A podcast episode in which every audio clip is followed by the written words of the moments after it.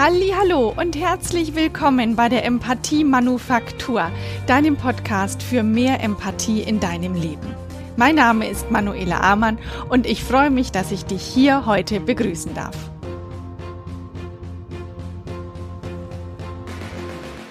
Du sehnst dich nach Lernen, Kreativität, Ehrlichkeit, Liebe, Vertrauen und Sinnhaftigkeit, dann bist du hier genau richtig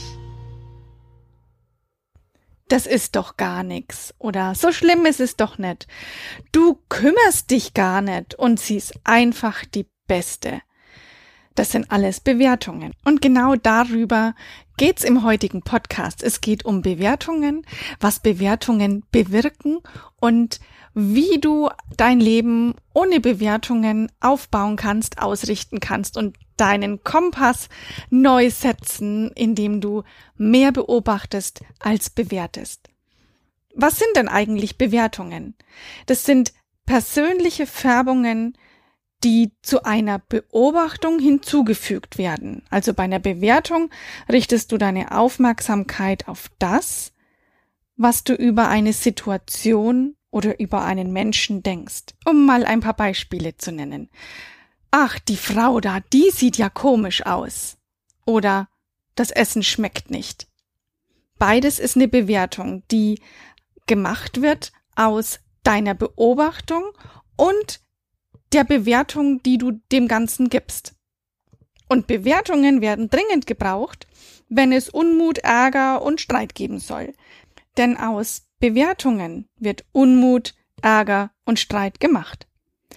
Wenn du also bewertest, dann machst du das, indem du etwas beobachtest und diese Beobachtung mit deiner Erfahrung mixt. Und raus kommt dann dein Cocktail aus Beobachtung, Erfahrung und Bewertung. Und dieser Cocktail hat nichts mehr mit der Realität zu tun. Nichts mehr mit der Realität zu tun, hä? Naja, zumindest nichts mehr mit der Realität, die ein anderer sieht. Denn es ist nur deine Realität mit deiner persönlichen Färbung. Und vermutlich hat der Dalai Lama genau das gemeint, als er gesagt hat, es gibt drei Wahrheiten. Deine Wahrheit, meine Wahrheit und die Wahrheit. Und in unserem Alltag nehmen wir oft gar nicht wahr, dass wir Beobachtungs-Bewertungs-Cocktailmixer sind.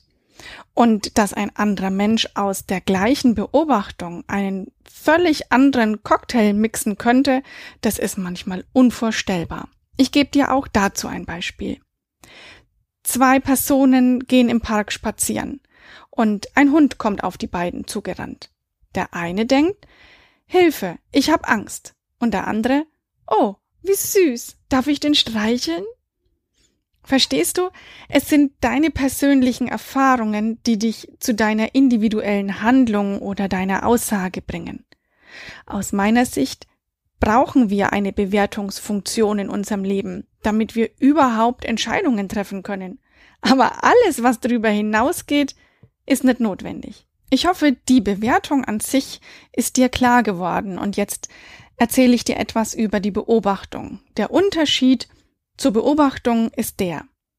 Bei einer Beobachtung richtest du deine Aufmerksamkeit ausschließlich auf das, was du mit deinen Sinnen wahrnehmen kannst.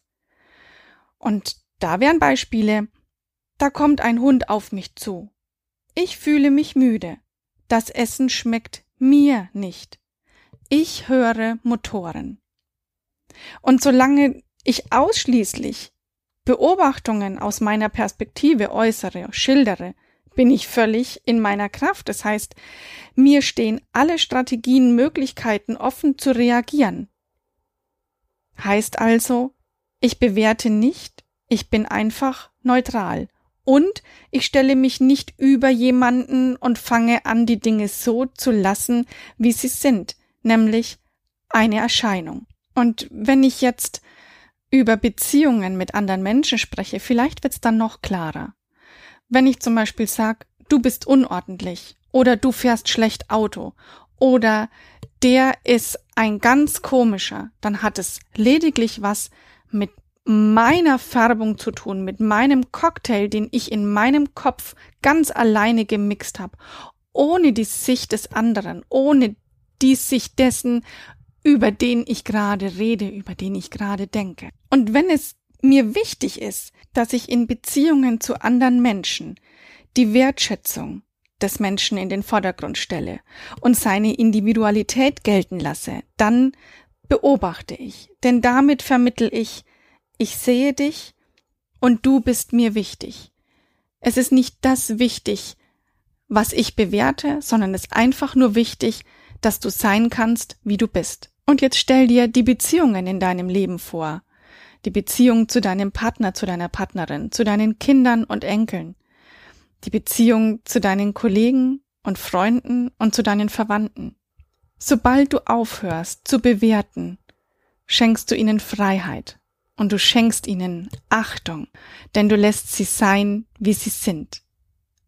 Vielleicht komisch, mit Sicherheit anders als du selbst und ganz sicher wirst du nicht immer der gleichen Meinung sein. Und das ist auch gar nicht notwendig, denn kannst du Menschen und Situationen sein lassen, wie sie sind.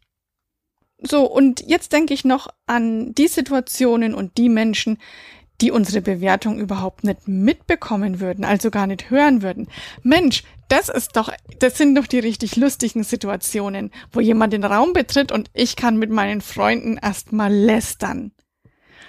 Nun, deine Bewertung, die du dann aussprichst, die der andere ja nicht hört, die ist so langsam im Vergleich zu deiner Mimik, die deine Bewertung schon zeigt, noch bevor du sie bewusst gedacht oder ausgesprochen hast. Deine Mimik ist viel schneller als dein Verstand. Und wenn derjenige, über den gleich gelästert werden soll, ein bisschen aufmerksam ist oder zufällig in die Richtung schaut, in deine Richtung schaut, dann wird er merken, was da los ist. Und so entstehen wieder Mauern und damit werden neue Unsicherheiten zwischen Menschen ähm, befeuert. Und so werden unsichere Menschen noch unsicherer. Und deswegen lade ich dich ein, die kommenden zwei Wochen deine Beobachtung zu trainieren. Hey, wie geht es? Nun, das machst du am besten mit dir alleine. An einem ruhigen Ort, wo du weißt, die nächsten fünf Minuten stört mich niemand. Beobachte zunächst deine Gedanken. Entspann dich.